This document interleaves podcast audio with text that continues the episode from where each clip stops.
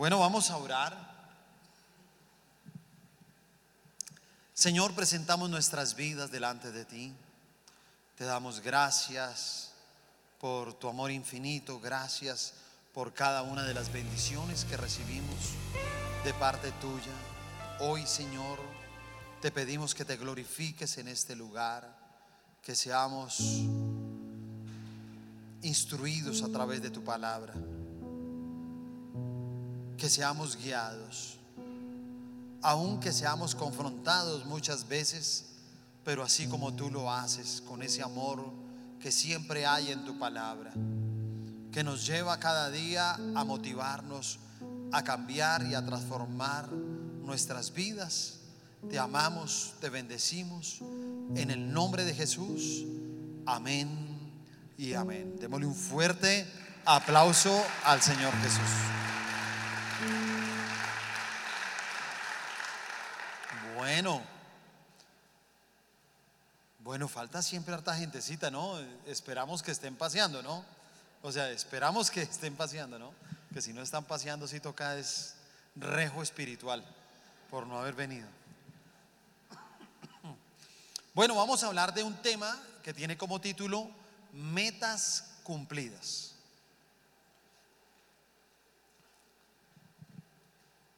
Y cuenta la historia de, un maestro que, que tal vez quería darle una lección a sus alumnos. Y entonces él dijo, bueno, vamos a, a, presentar un examen, pero en ese examen ellos tenían la oportunidad de escoger entre tres exámenes diferentes. Uno tenía 50 preguntas, el otro tenía 40 y el último tenía 30. A los que escogieron eh, el examen de 30 preguntas, les puso una, una C, sin importar si hubieran contestado todas bien o no. A los de 40 les puso una B, aun cuando la mitad o más de la mitad estuvieran de pronto incorrectas.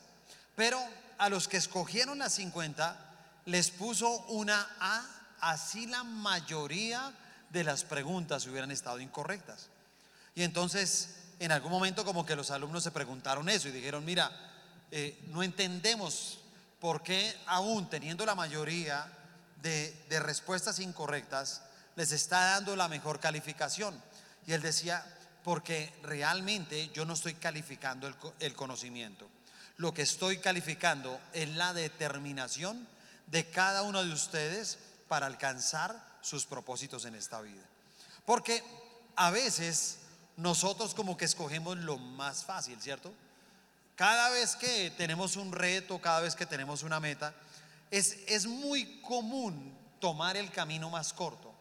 Es muy común tomar el camino más fácil, el de menor esfuerzo. Y yo creo que estamos ahora en un momento donde estamos evaluando qué pasó con las metas, ¿cierto? ¿No le pasa a usted que este es un momento ya en diciembre uno dice, bueno, venga, qué logramos alcanzar, qué no logramos alcanzar.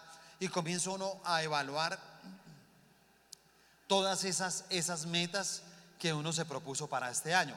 Claro, entendiendo que todavía nos faltan unos días todavía para que esas metas se puedan cumplir, porque lo repito como un loro tal vez cada año, eh, donde le digo a la gente, mire, hasta el último minuto del 31 de diciembre toca creer que Dios puede cumplir sus promesas. ¿Cuánto lo creen? ¿Sí? Eso téngalo siempre, porque a veces la gente dice, no, pero ya que, pero ya que, eso ya no se pudo, ¿no?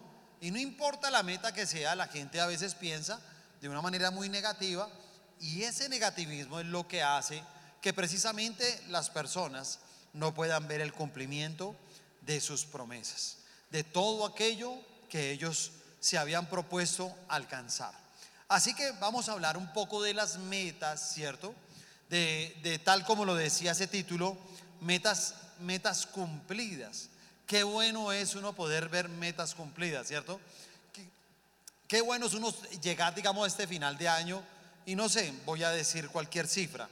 Digamos que uno se propuso 10 metas y que uno diga, mira, la verdad, le doy gracias a Dios porque de las 10, 8 ya están cumplidas, ¿no? Y que uno pueda decir la gran mayoría. Y no de pronto que más bien llegar a uno acá, a este momento, uno tener metas incumplidas, que uno diga, no, pues mira, la verdad, de las 10, 2 y 8, pues no las pude alcanzar. Creo que ese no es un buen diagnóstico para nosotros, ¿sí? Ese no es un buen resultado para todo lo que nosotros siempre nos proponemos también como iglesia, que siempre lo estamos enseñando aquí y que me parece que es un tema muy importante porque este es el momento en que nosotros comenzamos a trabajar ya, a construir todas nuestras metas para el año entrante. Así que voy a hablar de estas metas cumplidas, de cómo podemos alcanzarlas. Y el primer punto que tengo es propósito de las metas. Como todo en la vida, nosotros tenemos que tener un propósito con lo que hacemos, ¿sí o no? Si venimos aquí a la iglesia, debemos tener un propósito. Si trabajamos, debemos de tener un propósito. Si estudiamos una carrera universitaria, debemos de tener un propósito con haber estudiado esa carrera. Si somos casados, hay que tener un propósito.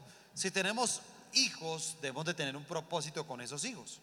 Y asimismo, nosotros cuando hablamos del propósito de, las metas, es, tal vez podríamos hablar de dos cosas. Lo primero es que las metas ayudan al cumplimiento de una visión. Todos nosotros plasmamos una, una visión en nuestra vida.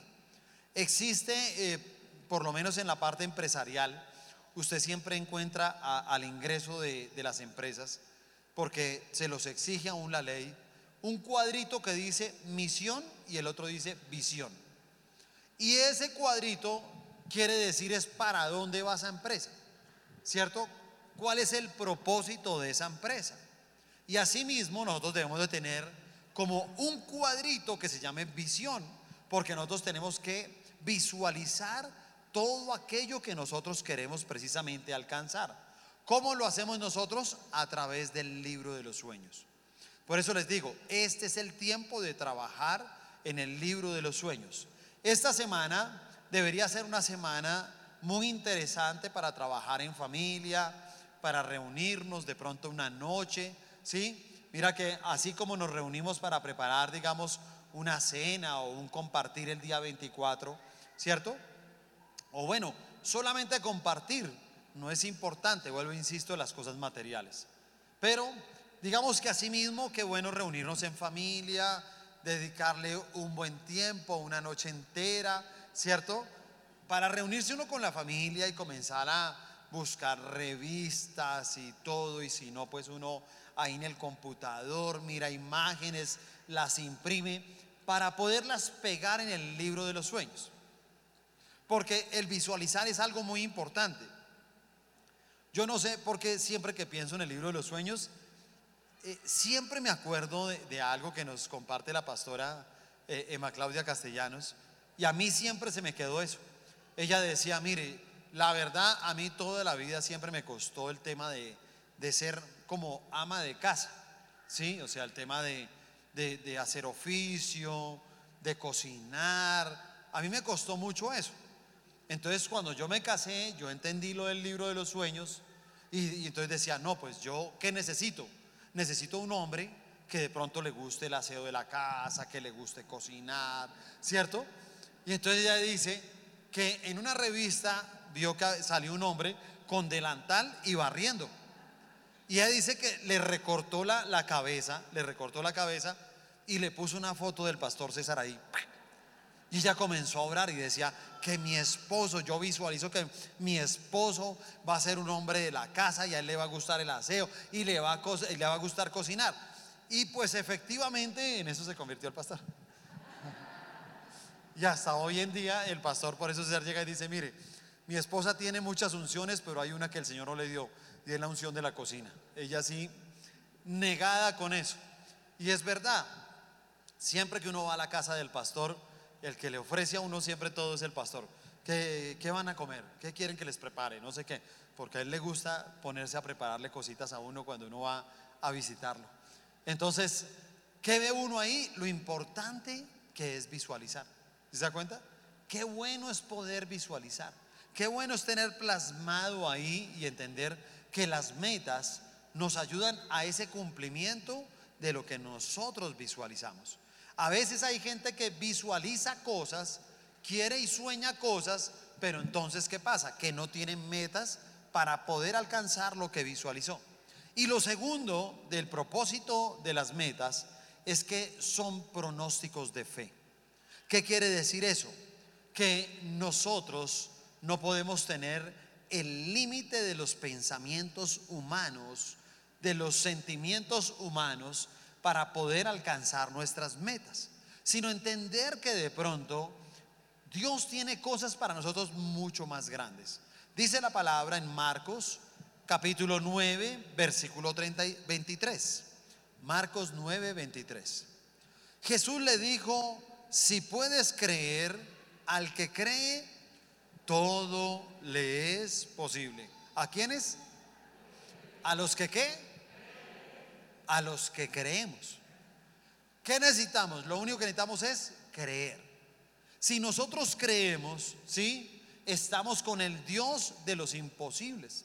Estamos con ese Dios que puede realizar sueños que nunca nosotros nos hubiéramos imaginado. Por eso es que a uno le parece increíble cuando uno hace el libro de los sueños y uno llega y dice, óyeme, increíble, ¿no? Habíamos pegado esta foto de ir a este hotel, ¿sí? Y en ese hotel, mire, nunca nos dimos cuenta, pero pegamos toda la hoja. Mire, mire la foto de la habitación. Y en la habitación que nos quedamos es exactamente la misma de la foto. Entonces la gente llega dice, es increíble. No, es lo que hacen precisamente las metas que están plasmadas en una visión, pero que también tú tienes que proclamar esa fe. Tú tienes que ser un proclamador de la, de la fe en las metas para que esas metas se puedan cumplir. Cada uno de nosotros, cuando trabajamos en medio de esa fe, es lo que hace que las cosas comiencen a suceder. ¿Pero por qué es? Porque las creemos, porque ya está eso en nuestro corazón. Entonces simplemente vienen grandes cosas por nosotros como un premio de nuestra fe. Amén. Lo segundo, características de una meta. Lo primero es entender que las metas tienen un propósito. Acuérdese, todo lo que usted haga en su vida debe tener un propósito. Absolutamente todo. No haga cosas en la vida que no tengan un propósito. Acuérdese que el propósito de las metas, ¿cierto? Es lo que ayudan a que tengamos una visión y a través de esas metas esa visión se pueda cumplir en nosotros para que asimismo nos, nosotros nos estemos acompañando de esas proclamaciones de fe. Luego vienen estas características de una meta. O sea, quiere decir que para que esa meta se pueda cumplir hay ciertas características que nosotros debemos de implementar. Y para eso yo aconsejo tal vez nosotros salirnos un poquito de ese lenguaje religioso. Porque escúchame, a veces el lenguaje religioso, ¿cierto? No la vida espiritual, no quiero que me vaya a malinterpretar, porque una cosa es la vida espiritual, otra cosa es un lenguaje religioso. Mira que Jesús vino a combatir mucho la religiosidad. Y por eso él fue tan fuerte con los fariseos, porque realmente los fariseos eran religiosos. Les gustaban los ritos religiosos, les gustaban las palabras religiosas. Enseñaban muchas cosas de la religión, ¿cierto?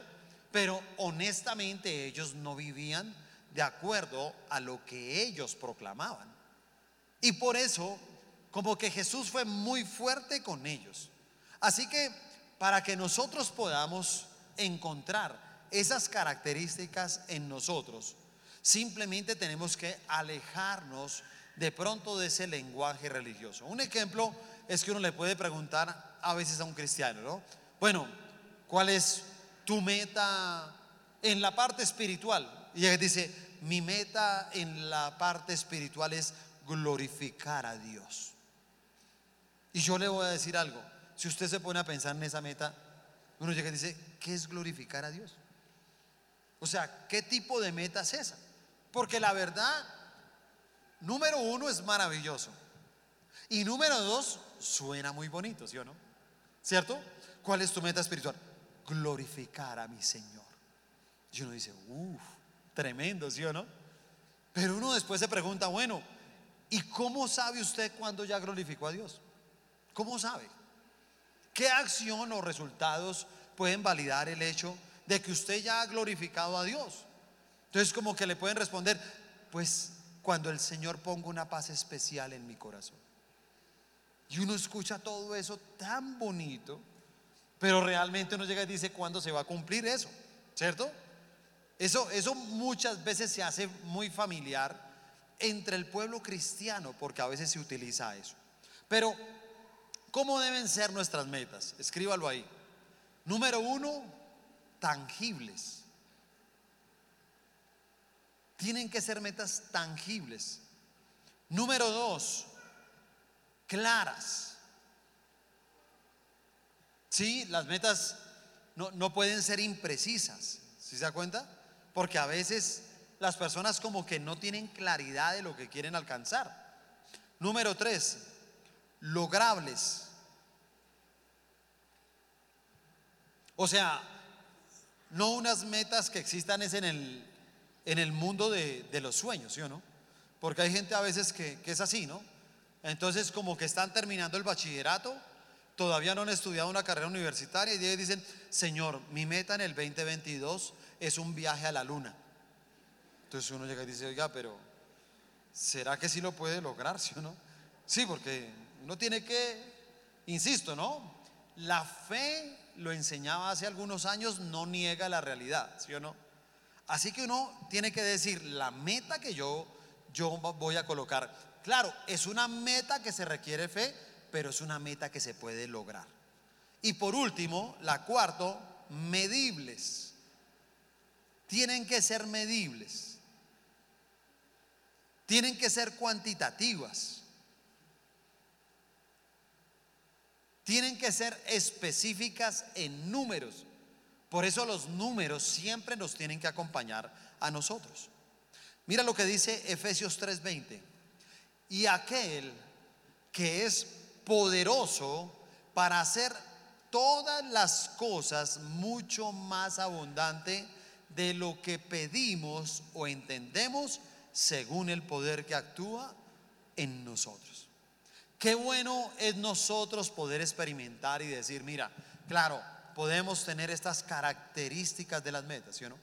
Así se tienen que plasmar, así se tienen que construir, de esta manera. Pero hay que entender que estas metas no se van a cumplir simplemente porque yo tenga el poder, sino porque estamos con el que tiene el poder para hacer todas estas cosas mucho más abundantes de lo que nosotros pedimos o de lo que nosotros entendemos. Por eso es que uno se sorprende con el Señor. Por eso es que uno nunca se imagina, ¿sí? En qué momento el Señor lo va a sorprender a uno. Porque Él es así. De un día para otro todo cambia, ¿sí o no? Así como a veces viene la desgracia en muchas personas, yo digo, mira, cuando viene la gracia de Dios en una persona es así, de un momento a otro. Yo conozco personas que han sufrido mucho en la parte financiera, por ejemplo. Y saben, un solo día, un solo día, Dios abre una puerta laboral y sabes, hasta ahí se acabó el dolor, hasta ahí se acabó el sufrimiento y ya nunca más vas a tener problemas financieros.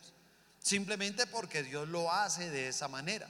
Él tiene el poder para darnos más abundantemente de lo que pedimos o entendemos. ¿Cuánto le damos un aplauso al Señor por eso?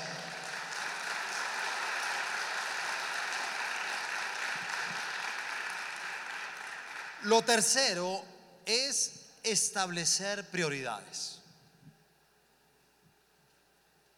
establecer prioridades. Mire, todos tenemos metas. Y estas metas nosotros digamos que las dividimos en cinco áreas. Tal vez usted tenga más. Pero digamos por lo general nosotros tenemos cinco áreas en las cuales nosotros tenemos que plasmar nuestras metas en ese cuaderno devocional. ¿Sí o no? Entonces está el área ministerial. ¿Qué nos vamos a proponer? ¿Cierto? ¿Cuánto vamos a crecer?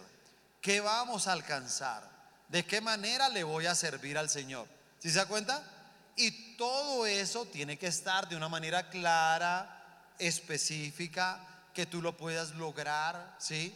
Yo, yo lo digo, simplemente voy a hablar de algo en la parte ministerial y entonces no sé, puede que aquí haya un miembro de la iglesia, está empezando su liderazgo y dice, ¿qué meta voy a, a colocar? Yo voy a colocar que el año entrante yo solo voy a llenar este auditorio de discípulos, pero yo solo. Entonces uno llega y dice, no, mira, suena bonito. ¿Sí o no? Suena muy bonito. Pero uno llega y dice, bueno, ¿y ya tienes tus doce? No. ¿Ya tienes líderes? No. Y yo digo, claro, todo tiene un principio, todo tiene un orden. ¿Sí es? Entonces, cuando uno tiene sus doce, entonces uno comienza a soñar con otros niveles. A todo le puedes colocar algo más de fe, pero date cuenta que es algo que tú puedas lograr. No es, no es llenar un libro de los sueños, pero de esos soñadores dormidos, ¿sí me entiende? Cuando uno sueña dormido, uno sueña muchas cosas que son locura. Y muchas de ellas no se cumplen jamás. ¿Sí se da cuenta? Pero cuando tú sueñas con los ojos abiertos, tú puedes ser una persona, digamos, mucho más específica, ¿sí? Unes tal vez todas tus metas a lo espiritual para que el Señor te ayude a aumentar esa fe, puedas ver el cumplimiento de esas metas, pero sobre todo que se puedan lograr, que se puedan alcanzar, ¿sí o no? Entonces, está el área ministerial, está el área espiritual. Entonces es lo mismo, no, mira, voy a el otro año voy a alargar mi tiempo de oración, pero tienes que decir cuánto es ese tiempo. Voy a leer un libro mensual, ¿cierto? Entonces en 30 días me voy a leer un libro. Ese libro me voy a proponer que todos los días voy a dividir el número de páginas por los 30 días y sé el número de páginas que me toca leer. ¿Sí se da cuenta? Si tú eres específico en tus metas, tú lo vas a alcanzar. ¿Sí? Porque dése cuenta que hay personas a veces que dicen, este año en la parte espiritual, eh, una de mis metas será crecimiento espiritual. Suena bonito, ¿sí o no? ¿Sí se da cuenta? Todo eso suena bonito. Pero realmente, cuando uno va a ver el cumplimiento de eso, ¿qué será crecimiento espiritual? No se sabe. Crecimiento espiritual puede ser cualquier cosa. Crecimiento espiritual es que usted puede colocar como meta, ¿sí? Esa sí escríbala de una vez, escríbala ahí. La primera meta espiritual. Voy a llegar temprano a la iglesia. De una vez, escríbala ahí. ¿sí? Escríbala. Póngale asteriscos. Subráyela. Póngala en mayúsculas. ¿Sí me entiende? Esa es una meta espiritual, ¿sí sabía? Esa es una meta espiritual. Entonces ponga ahí, ¿voy a llegar a qué horas? ¿A qué horas? ¿cierto? Faltando 10 para las 9, voy a estar ahí haciendo fila, ¿cierto? Para ingresar a la iglesia. Voy a hacerlo. Esa es una meta espiritual. Está la otra meta, eh, está la, otra área, perdón, que es el área familiar. ¿Qué se va a proponer uno, sí o no? Bueno, todos los que son casados, que se propone con su esposa, con sus hijos, los que son solteros, venga, que me voy a proponer con mis padres, con mis hermanos, ¿cierto? ¿qué metas hay que nos vamos a proponer de manera específica? Está la parte física, el área física. Entonces, ¿cuáles son las metas en el área física? Entonces, acuérdate que son cuantitativas. Entonces, usted llega y dice, bueno, Señor, el otro año ya tengo una meta. No me voy a comer 15 buñuelos, sino me voy a comer 10. ¿Sí o no? Y usted llega y dice, claro. Entonces, alguien, mira, mira que alguien a veces llega y dice, ¿Cuál es tu meta en el área física el otro año? Perder peso. ¿Qué es esa meta? Te voy a decir algo. Esa meta no es nada.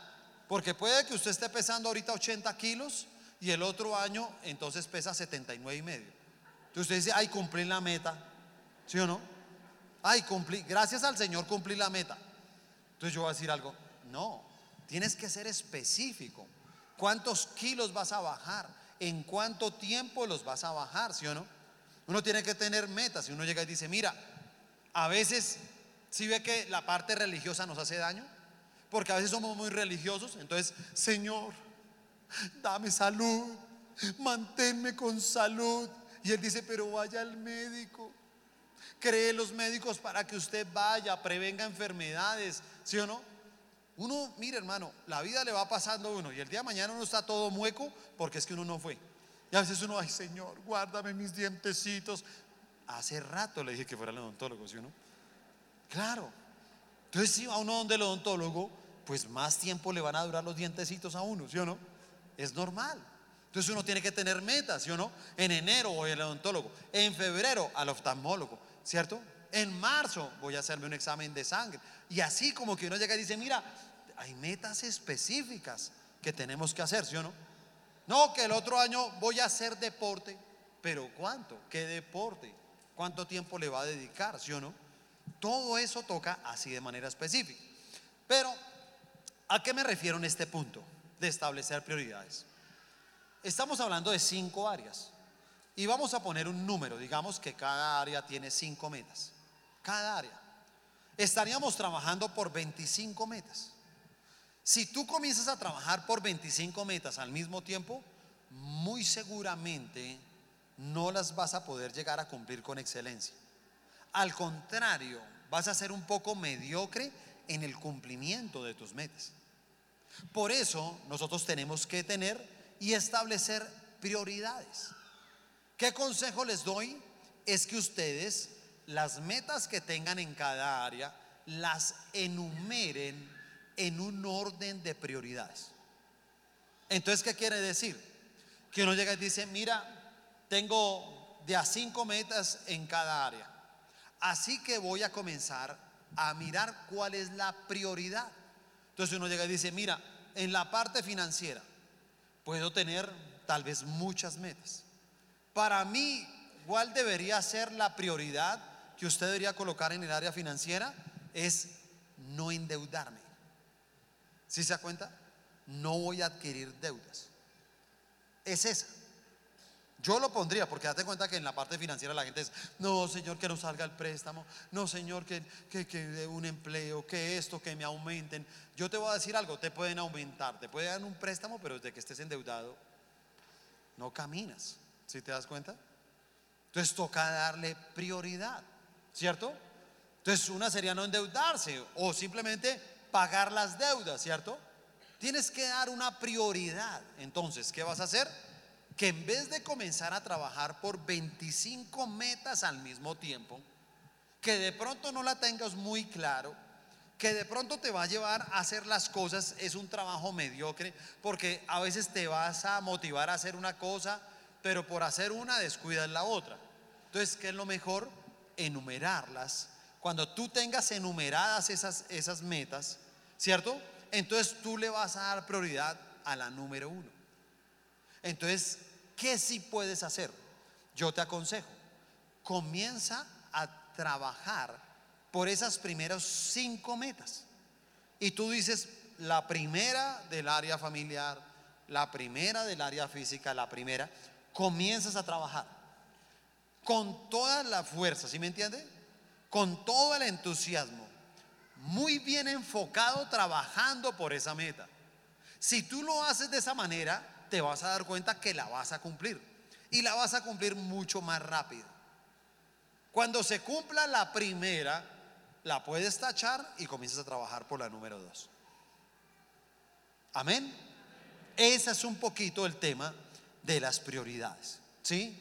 Es entender que simplemente es, es enfocarnos.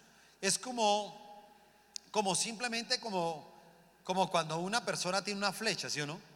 Y la manera en que la, en que la flecha de verdad pueda dar en el blanco depende del filo que tenga. El darle prioridades es como sacarle filo, ¿sí se da cuenta? Óyeme, voy a sacarle el filo a mis metas.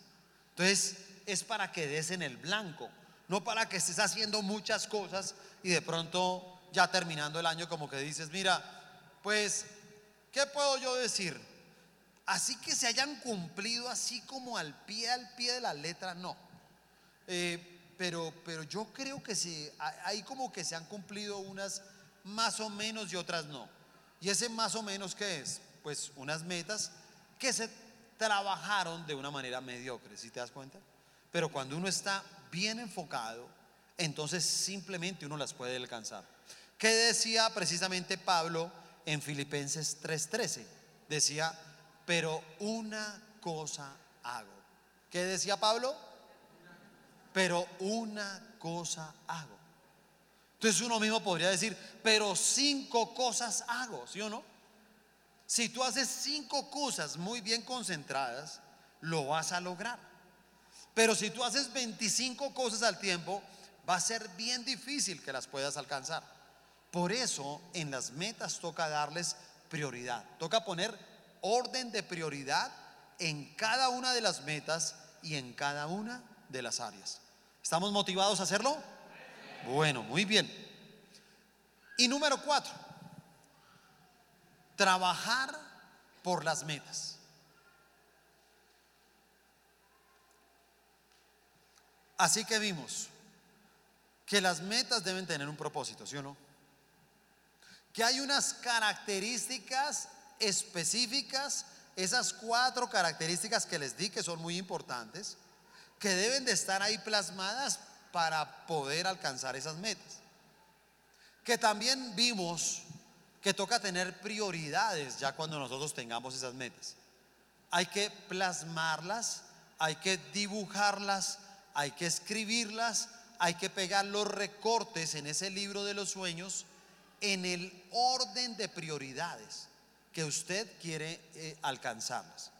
Por eso en el libro de los sueños es chévere que cuando uno ya alcanza una meta, de pronto con un marcador le haces un chulito o lo encierras o algo y eso también te motiva a decir, óyeme, estoy cumpliendo mis metas. Lo que me propuse se está cumpliendo. Y eso te va a motivar a luchar por el resto de las metas que has plasmado. Pero hay un punto que es muy importante y es el trabajar por las metas. Mira, hay una palabra en el libro de Apocalipsis, capítulo 10, versículos 9 y 10. Y fui al ángel diciéndole que me diese el librito. Y él me dijo, toma y cómelo, y te, amar, te amargará el vientre, pero en tu boca será dulce como la miel. Entonces tomé el librito de la mano del ángel y lo comí. Y era dulce en mi boca como la miel, pero cuando lo hube comido, amargó mi vientre. Así son las visiones de Dios. Mire, cuando uno tiene una visión, y cuando uno la, la escribe, la dibuja, le pega los recortes, cuando uno comienza a construir esas metas, esos sueños que uno quiere alcanzar, le voy a decir algo. Es tal como nos dice esta palabra, es dulce como la miel, ¿sí o no? Porque uno comienza y dice, venga, recorte el carro, recorte el carro, el que vamos a tener este año. Y entonces uno lo recorta y sí, sí. O sea, abrazar eso es bonito. Pero cuando tú tienes que simplemente engendrar esa visión, cuando tú tienes que trabajar, entonces a veces a la gente le pasa lo mismo. Le da amargura dentro de sí mismo. Porque esa es la parte más difícil de las metas. ¿Me escuchó lo que le acabo de decir? La parte más difícil de las metas es el trabajo. Pero escúcheme, no solamente es la parte más difícil, sino es la parte más importante para que las metas se puedan cumplir. Usted tal vez me puede entender ya cuál es el propósito de las metas. No, ya entendí lo de la visión, tengo que proclamar la fe. No, ahí están las características, claro. No, tienen que ser tangibles, ¿cierto? No, las metas tienen que ser específicas, tienen que ser muy claras. Todo lo haces muy bien, pega los recortes, escribes todo. Todo está eh, de manera cuantitativa. Tú le pusiste tiempo, tú le pusiste valor, tú le pusiste números, todo lo plasmaste muy bien. Todo está ahí. Hiciste el orden de las prioridades. Pero el final de muchas personas en esta época es que algunos no ven la mayoría de sus metas cumplidas, pero le voy a decir algo, el gran secreto simplemente es porque faltó trabajo. Mira, uno meta se propone todo el tiempo. Hoy es 26 y nos propusimos que en un mes nosotros íbamos a, a trabajar por nuestro pacto. ¿Te das cuenta? Es trabajar. Y hoy pues vamos a orar, vamos a tener un tiempo para orar las personas que trajeron su pacto. Yo tengo que hablar porque siempre ha pasado así. En estos días hay gente que me escribe, otros me llaman, otros me los encuentro y me comentan y me dicen, ay pastor, de verdad, mire yo, yo, no es que tengo una cosa aquí adentro, porque es que yo, yo no pude cumplir el pacto, yo no pude. Y yo voy a decir algo con respeto, no se sienta mal. No, no es que no pudiste, es que no quisiste, que es diferente. Porque inclusive yo siempre motivo mucho a las personas en la iglesia cada vez que tenemos pactos y yo les digo, mira, por favor, no toquen el sustento de su casa. No lo toquen. Porque la idea es hacer algo diferente. La idea es hacer un esfuerzo, ¿cierto? La idea es que, bueno, otros tienen esos ahorros, otros tenían una platica por allá guardada, otros tenían cierto y decían, no, esto yo lo había porque quería comprarme esto, pero uy, no, yo lo voy a pactar con el Señor, ¿cierto? Pero los que no, tenían que hacer qué? Trabajar para que eso se hiciera realidad. Entonces decir, no, mira, yo trabajo todos los días, pero el fin de semana voy a vender gallinas. El fin de semana voy a trabajar en un parqueadero. El fin de semana voy a hacer domicilios. El fin de semana voy a lavar carros, ¿sí o no? Y entonces de pronto, oígame, doctor, ¿cómo así que usted está ofreciendo servicio de, de lavado de carros? Usted es odontólogo. No, yo soy odontólogo, pero necesito lavar carros porque le he ofrecido un pacto al Señor, ¿sí o no? Entonces, todo lo podemos alcanzar, ¿sí se da cuenta? No hay disculpa para no alcanzar las metas que nos propongamos. Pero el gran secreto que es trabajar. Dígale al que está a su lado, el gran secreto es trabajar. Dígale, alguien te lo tenía que decir. sí, uno no puede, insisto, en ese punto que yo les decía, tenemos que abandonar un poquito el lenguaje religioso. No le invito a que se separe de la palabra porque esa no se separe jamás en su vida. Pero sí de un lenguaje religioso. No haga un libro de los sueños dejándole el trabajo a Dios. Señor, aquí está el libro de los sueños. Yo sé que tú puedes cumplir todo lo que está acá. Y yo le digo, no, yo también lo sé. Pero te toca trabajar para que Dios pueda cumplir por eso. Te toca trabajar. No hay otra manera de hacerlo, ¿sí me entiende? Sino trabajando arduamente, trabajando con esfuerzo, trabajando con disciplina. Es que todo aquello que tú pusiste como una visión, ahora le pongas una acción. Es el momento de actuar. Cuando tú tengas ya todo plasmado en ese libro de los sueños, es el momento simplemente de trabajar. Es el momento de actuar es el momento de hacer algo. Yo soy un convencido, hermano, que las naciones que caminan en medio de la pobreza son naciones que están habitadas por gente que tiene pereza en su vida. Hoy en día uno lo puede ver y lo puede, y, lo puede uno plasmar, hermano, qué tan difícil conseguir personas para. ¿Sí o no? Mire, usted pensaría, hermano, que en una fecha como estas se dificulte conseguir buñuelos y se dificulta. A veces, óyeme, que no hay allí. Y entonces, ¿dónde? No, sé, no sé, ¿sí o no? Y comienza uno a mirar, ¿cierto? ¿Qué faltó? Más gente que haga buñuelos, hermano. Porque mucha gente se quedó sin buñuelos y natilla. Mucha gente, se lo digo en serio, mucha gente. ¿Qué me dice cuando uno llega y dice, óyeme, ¿tú conoces un electricista que me recomiendes? Y comienza uno, mmm,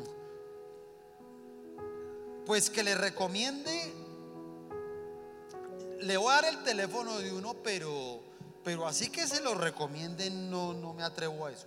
mire a ver cómo le va con usted. A mí me sirvió. Uno dice así porque uno dice, ¿quién sabe con qué vaya a salir? ¿Quién sabe si le llegue, sí o no? Y es porque uno se da cuenta que, hermano, hay mucha pereza. Hay mucha pereza, hermano. Hay muchas cosas que sufrimos para encontrar, ¿sí o no? Honestamente, hoy en día, hermano, hay mucho trabajo. Dígame lo difícil que es conseguir buenos carpinteros. ¿Sí o no? Carpinteros, muchos. Carpinterías hay muchas. Pero uno va y es uno ruegue, hermano. Usted me quedó de entregar la puerta hace dos meses, hermano. Yo le di la mitad de la plata. Sí, pero el de la madera me quedó mal y es que no sé qué y, y ahí le enreda uno, hermano. ¿Qué problema, hermano? Uno llega y dice, increíble, me tengo que conseguir un abogado para demandarlo por una puerta. ¿Ah? Qué tristeza, hermano, que estamos en esa condición. Pero escúchame, no, no alcanzamos nuestras metas precisamente es por la pereza, hermano. Por la pereza. Entonces, si a usted tiene goteras en la casa, hace cuenta que llega y dice, uy, está lloviendo esas goteras. Dice, no, pero ahorita no me puedo subir porque está lloviendo. Y al otro día la esposa le dice, aproveche que está haciendo sol para arreglar la gotera. Dice, ay, pero ¿para qué la arreglamos si no está lloviendo? Entonces, por pereza, hermano, ¿cuántas cosas, cuántas cosas no logramos? ¿Cuántas cosas no alcanzamos? Así que todos tenemos que ser bien juiciosos en trabajar. ¿Juiciosos en qué? Diga, el otro año, 2022, voy a trabajar por mis metas. Amén. Denle un aplauso al Señor por eso.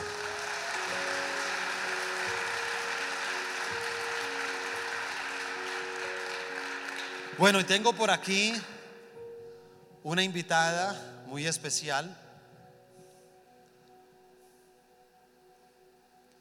Bueno, primero que todo, dinos tu nombre. Hola a todos. Si quieres, quítate el tapabocas, no hay problema. Eso. Bueno, mi nombre es Nelly Sánchez. Yo vengo de Sopó. Y bueno, Allá están los, la barra de sopó. bueno, muy bien. Bueno, eh, yo le decía porque ella se presenta siempre como Nelly, yo siempre le he dicho Paola. Entonces yo ahorita, ay, ¿será que me equivoqué? Y me decía, no, no, es que me llamo Nelly Paola. Y yo, ay, bueno.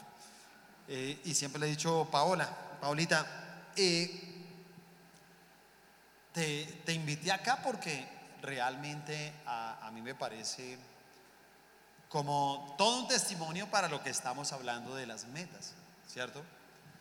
Y lo digo porque a veces nosotros encontramos limitaciones para poder cumplir nuestras metas, pero nosotros mismos somos los que nos vemos limitados.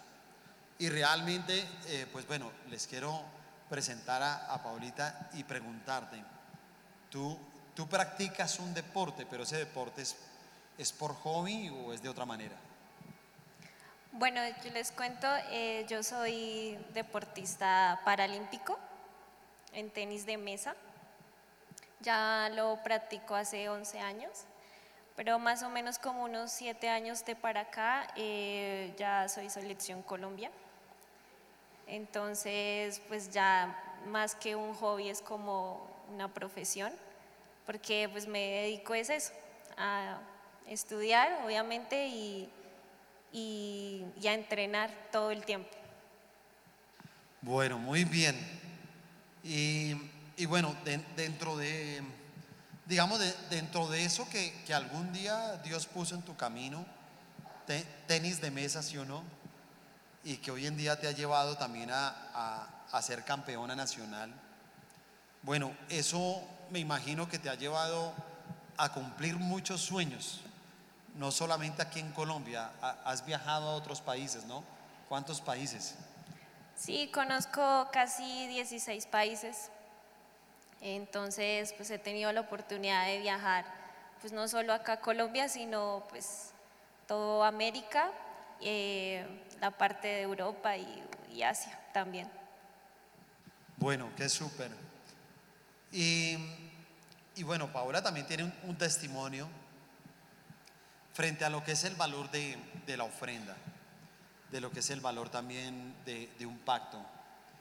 Y también nos gustaría mucho conocer un, una parte de ese testimonio, de lo que tú pediste a través de, de una ofrenda y cuál fue el resultado de eso. Bueno, todo comenzó hace dos meses que yo hice una ofrenda inicial.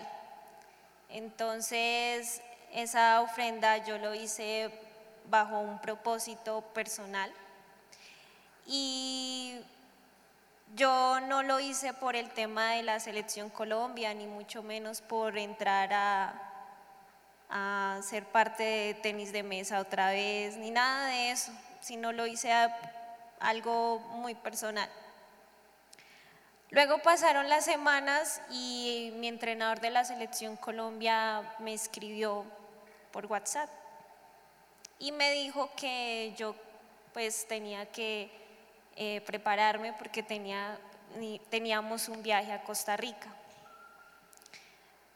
Yo no me había hecho muchas ilusiones porque los resultados anteriormente no se habían dado y había perdido totalmente las esperanzas de poder ser selección Colombia nuevamente. Bueno, sin embargo pasaron los días y llegó lo de la prédica del pacto. Ese día el pastor me acuerdo tanto que él empezó a decir bueno, ¿quién va a pactar dos? Entonces yo por dentro decía, ¿será que puedo hacerlo? Porque dos es bastante fuerte, ¿no? Es... Y más yo, pues como deportista no es que gane millones, porque en Colombia no es un buen pago ser deportista. Pero pues eh, soy agradecida con lo que gano ya el pastor empezó a decir, bueno, vamos a bajarlo a un millón. Entonces yo tenía a mi mamá al lado y le dije a mi mamá, pase, pase al frente y represénteme. Entonces ella me dijo, pero si le alcanza, sí puede. Entonces yo dije, sí, sí, sí, porque yo tenía ese anhelo en mi corazón de dar ese pacto.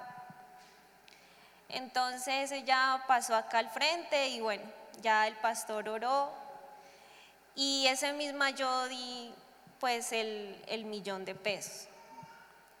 Sin embargo, yo dije, no importa si no me quedo sin un peso, pues yo lo doy.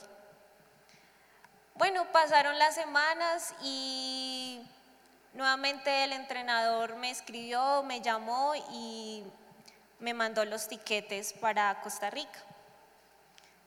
Yo la verdad no quería pues hacerme muchas ilusiones sobre ese viaje porque Costa Rica para mí fue un antes y un después. Yo ya había ido hace unos años y me había ido fatal, me había ido muy mal.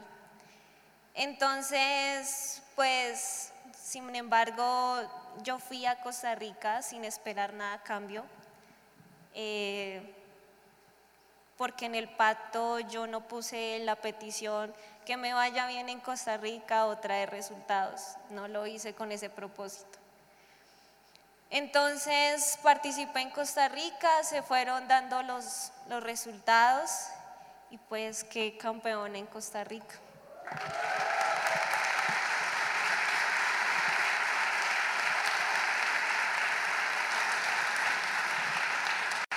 Bueno, me, gusta mucho de, todo lo que nos has contado, pues que la verdad nos motivas, nos llenas de fe y a, muchos de nosotros nos avergüenzas de, cosas que pudiéramos nosotros hacer y no las hacemos, ¿no? Porque tal vez nosotros mismos nos limitamos. Pero de, lo que te he escuchado el día de hoy, a, a mí me parece algo muy bonito, es es ver, tal como la palabra que estábamos viendo ahora, de cómo en algún momento de pronto las cosas no se dan, ¿sí? No se dan. y entonces había ido ya hace algunos años a Costa Rica y los resultados fueron muy malos. Pero a pesar de que fueron muy malos y a pesar de que de pronto eh, tú misma pensabas que por tener tal vez en los últimos, no sé, dos años hacia acá, los resultados no habían sido muy buenos, como que Paola decía, yo, yo la verdad ya creo que para Selección Colombia pues ya no, porque los resultados no me acompañan, ¿sí? Pero mira que Dios tiene el poder para darnos cosas más grandes de las que nosotros pensamos o anhelamos en nuestra vida. Y Él siempre tiene otros planes para nosotros totalmente diferentes.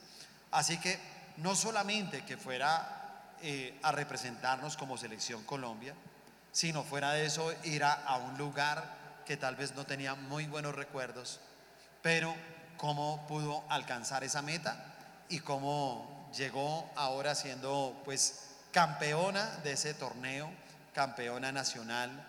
Y de verdad que, Paulita, pues muchas gracias. Gracias por tu fe, gracias por inspirarnos. Gracias porque eh, eres campeona de muchas cosas.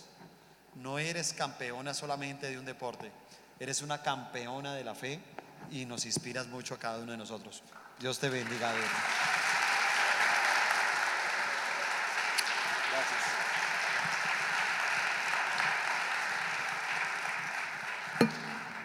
Bueno, muy bien, coloquémonos de pie.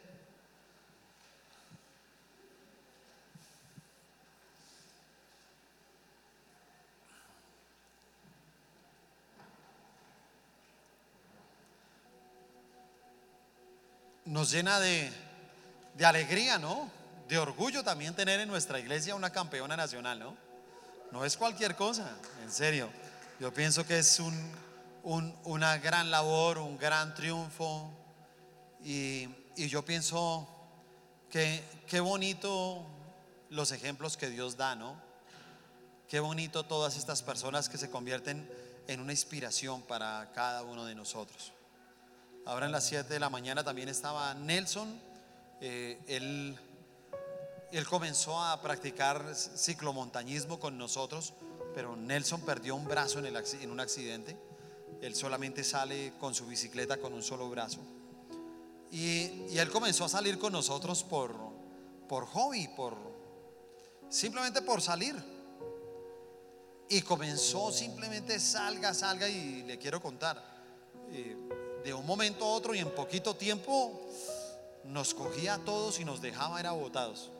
En poquito tiempo. Y hoy en día lo mismo está ahora eh, eh, allá viviendo en Sopó también Está como que Sopó eh, levantando tierra de campeones, ¿sí o no? Y, y también está ya pues practicando ciclismo, ya lo tomó la liga, está representando a Sopó, ya está yendo a algunas competencias y ahorita finalizando año inclusive le dieron un reconocimiento muy, muy especial también por todo lo que él ha podido crecer en el deporte del ciclismo. Yo creo que todo eso son metas. Y yo me acuerdo de, Nelson y lo nombro porque él también salíamos y, él salía en una bicicleta. La verdad que no tenía las condiciones para, para salir con nosotros y nosotros sufríamos. Porque decíamos, no, Dios mío, en esa bicicleta, él para bajar por acá. Y la verdad nos ponía a orar todo el, todo el camino. Todo el tiempo éramos orando. Sí, pero lo vimos muchas veces caerse, se caía más de una vez, se levantaba, nos bajábamos, decía, no, tranquilos, yo puedo, yo puedo solo, tranquilos, déjenme solo. Y, y, la verdad, yo creo que todo eso eran metas que él también tenía. Decía, mira, yo, yo sé que Dios me puede dar una bicicleta y comenzó a trabajar por eso. Y hoy en día pues ya tiene dos bicicletas muy buenas para competir. Pero todo eso son cumplimientos de sueños, ¿sí se da cuenta? Son metas cumplidas. Metas que se han hecho una realidad. Pero nunca se le olvide que el gran secreto estará siempre en el trabajo. O sea, algo que, que Paola nunca dejó de hacer todo este tiempo es seguir entrenando todos los días. Todos los días entrenaba a pesar de que ella pensaba y la lógica también lo decía, de que por tener estos malos resultados en los últimos años, pues ya no la iban a tener en cuenta para hacer selección Colombia. Ella siguió trabajando juiciosa, siguió creyéndole a Dios, se aferró a Dios para que le fuera bien, hizo ahí su pacto y mira cómo tenemos a ese Dios de pactos que cumple sus promesas. Así que vamos a orar, pero también les invito a que tomemos nuestras ofrendas, las que trajimos hoy acá para presentar delante de Dios, nuestros diezmos y todos aquellos, porque hoy es el cumplimiento, el último día de nuestro pacto, aquellos que ya trajeron su pacto, por favor pasen aquí al frente para que oremos por ese pacto. Y bueno, nuestros amigos también que nos ven a través de nuestras redes sociales, también ahí en pantalla está saliendo un número de cuenta donde usted puede hacer una transferencia, una consignación para sus donaciones aquí para la iglesia. Así que ahí en pantalla usted puede mirar que está saliendo ahí en la parte de abajo, está saliendo el número de cuenta donde usted puede hacer sus transferencias. Y bueno, si alguna persona acá también necesita servicio de atáfono o algo, levanta su mano para que uno de los servidores vaya hasta el lugar donde usted se encuentra. Y bueno, darle gracias no solamente a los que están aquí al frente, eh, nosotros entendemos que muchas de las personas que pactaron ya lo entregaron también, ya habían orado también en ustedes en reuniones anteriores. Y, queremos hoy levantar esta oración eh, pidiéndole a Dios eso, ¿sabe? Queremos pedirle a Dios que seamos muy, muy esforzados. Felicitaciones a cada uno de ustedes porque así son los pactos, ¿sí? Y lo que le digo, todos sabemos que es un esfuerzo para poderlo uno hacer. Toca trabajar, toca hacer algo para poder estar aquí en este lugar diciéndole, Señor, aquí estoy cumpliendo. Y uno se siente muy bien, ¿no? Porque uno se siente, cuando uno pasa al frente y todo, uno se siente bien de decir, Señor, yo he cumplido ¿Sí? Y le voy a decir algo, ya se hizo la parte más difícil, que es uno cumplir. Porque para Dios cumplir es muy fácil.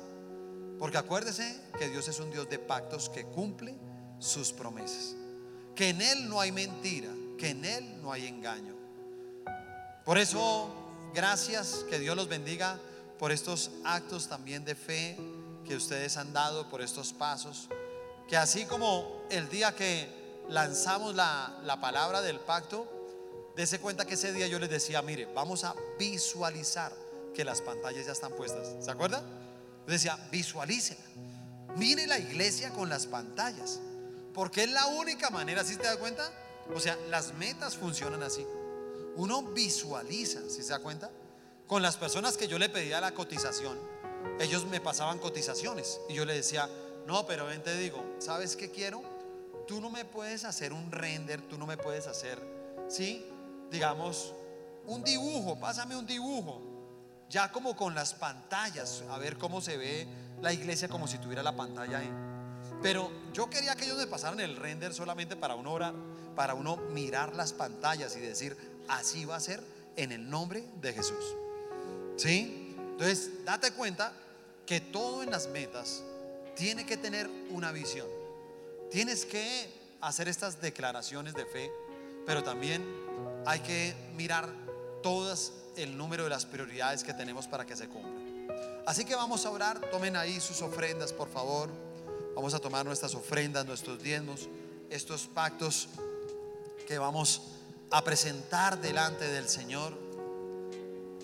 Padre, hoy te damos gracias por esta meta cumplida por estar aquí en este lugar, entregando nuestras ofrendas, nuestros diezmos y estos pactos que se han propuesto tus hijos con este fin específico de poder comprar nuestras pantallas LED para la iglesia.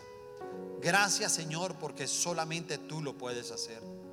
Gracias Señor por este esfuerzo, por este trabajo de tus hijos, por esta renuncia que inclusive hicieron algunos de ellos a propios proyectos por desarrollar el proyecto de tu casa, de tu iglesia.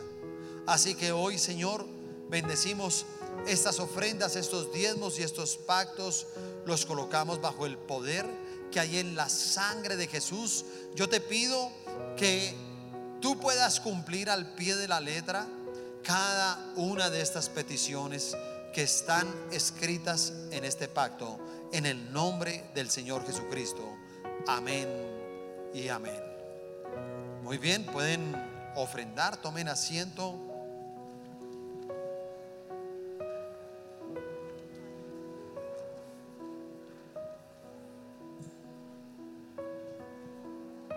Bueno, y no olviden que este próximo viernes tenemos nuestra última reunión de este año, el 31. ¿A qué horas?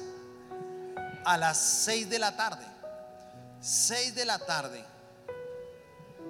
Qué bueno es uno poder venir, poder recibir una palabra, un mensaje, donde uno puede hacer dos cosas. Número uno, darle gracias a Dios por todo lo que Él hizo Él en este año. Pero número dos, también poder colocar en las manos de Dios el año 2022 y decirle, mira Señor, venimos acá a hacerlo delante de ti. Como yo tal vez les decía ahora el 24 en, en Chía, no estuve acá con ustedes, eh, estuve en Chía compartiendo la palabra. Y, yo les decía que uno, qué importante es entender las cosas espirituales y darle la prioridad a las cosas espirituales. Darle la prioridad y ese número uno a Dios. Porque plasmaba ese día y les decía, mira, es como si, no sé, como Henry, que Henry cumpleaños el 24 de diciembre, ¿sí o no? Entonces, eh, uno puede decirle a la gente, óyeme, te invito al cumpleaños de Henry, te invito al cumpleaños de Henry, ¿sí o no? Y llegan todos al cumpleaños y dice, y Henry dice, ah, no, yo no lo invité. Entonces uno llega y dice, pero ¿para qué me invitaron a celebrar el cumpleaños del que no está? Eso mismo pienso yo del 24. ¿Cómo uno piensa celebrar si Cristo no está? Si Cristo no está, esa celebración es vacía. Porque la verdadera celebración de ese día es que la luz de Jesús brille en la casa de nosotros y que podamos estar agradecidos por su nacimiento y entender que la luz de Jesús nos sacó de la oscuridad. Pero asimismo, nosotros entender que el 31, si se da cuenta, el 31 es un momento, un momento para decir, Señor, gracias, ¿cierto? Para que espiritualmente uno pueda entregar este año y pueda también poner en las manos del Señor el año 2022, que escúcheme bien, va a ser de una gran bendición y de una gran multiplicación en cada una de nuestras vidas. ¿Cuánto lo creen? Si lo creen, es fuerte ese aplauso al Señor Jesús.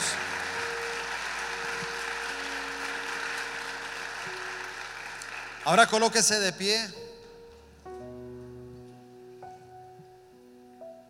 Levante sus manos. Señor, damos gracias. Gracias por tu palabra. Gracias por cada una de las metas cumplidas en este año. Gracias Señor porque tú nos has enseñado aquí en tu palabra a visualizar. Así como Dios le decía a Abraham, sal de tu tienda y visualiza las estrellas. Porque así será la descendencia de tus hijos. Y asimismo nosotros tenemos que aprender a visualizar y entender que todas nuestras metas tienen ese propósito de la visualización. Cuando tú visualizas, pero tienes metas, todo lo que ves se hace una realidad. Cuando tú tienes una visión y comienzas a proclamar, tienes proclamaciones de fe sobre esa visión, entonces esas metas se harán realidad. Y Señor, te pedimos que este sea un tiempo en que la misma presencia del Espíritu Santo nos acompañe a construir nuestro libro de los sueños, a mirar cada una de las áreas, el área ministerial, el área espiritual, el área física, el área familiar, el área financiera, que seas tú, Señor, acompañándonos en estas metas que vamos a hacer para reunirnos como familia, construir nuestro libro de los sueños, en lo posible que lo podamos tener listo para el 31, venir aquí, orar por ese libro de los sueños, poner esos sueños en las manos del Señor y poder decirle, sabemos que el año 2022 vamos a lograr estas metas y que tú las puedas organizar y que sean metas tangibles y que sean metas que tú veas que se pueden alcanzar, que se pueden lograr, que tienen ese nivel de fe, porque todo debe tener un nivel de fe. Todo debe salirse más allá del pensamiento humano, pero todas ellas también deben de ser cuantitativas. Deben de ser metas que tengan tiempo, que tengan presupuesto, que tengan estrategia para que tú lo puedas lograr, para que tú lo puedas alcanzar. Pero también, Señor, tal vez la parte más importante de metas cumplidas será el trabajo. Trabajar por esas metas. Quita de mi vida toda pereza, todo desorden. Quita de nuestras vidas todo estorbo. Quita de nuestras vidas todo aquello que nos ha llevado de pronto a trabajar en todas estas metas de manera conjunta y cuando menos pensamos, aún algunas de ellas se han cumplido pero no se han cumplido con excelencia. No se han cumplido al pie de la letra.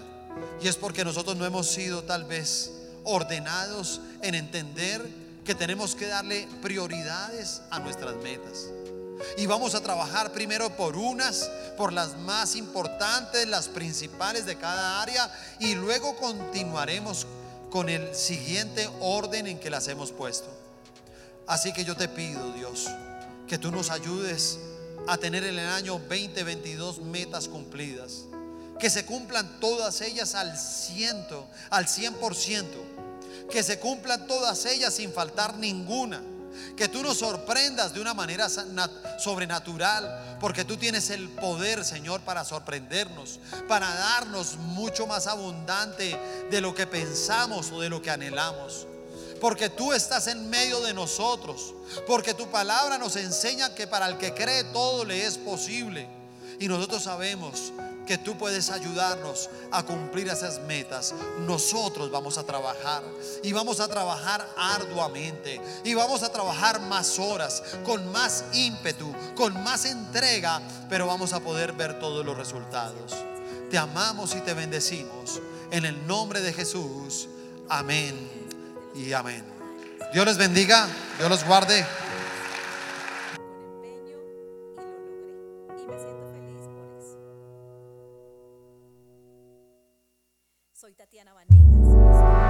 y